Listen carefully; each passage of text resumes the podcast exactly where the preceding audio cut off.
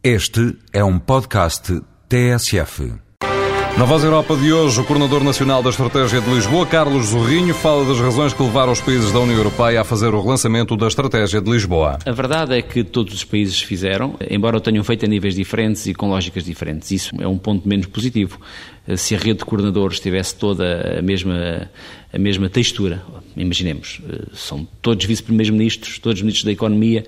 todos os encarregados de missão, como eu sou na dependência do Primeiro-Ministro, todos os altos funcionários, enfim, haveria como que uma transversalidade funcional diferente de uma realidade em que nós temos, por exemplo, a senhora Lisboa de França é a senhora vice-primeira-ministra, eh, em contrapartida, por exemplo, o de Lisboa de Portugal é alguém que trabalha na dependência do primeiro-ministro com, com uma estrutura de coordenação e eh, alguns países, eh, os, os senhores de Lisboa são altos funcionários e isso torna, alguma, torna menos operativa esta rede, que, no entanto,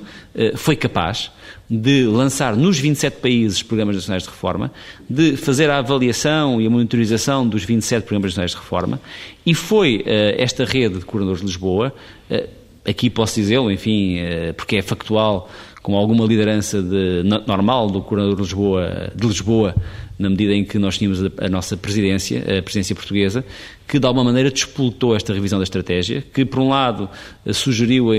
o mandato que a Comissão deu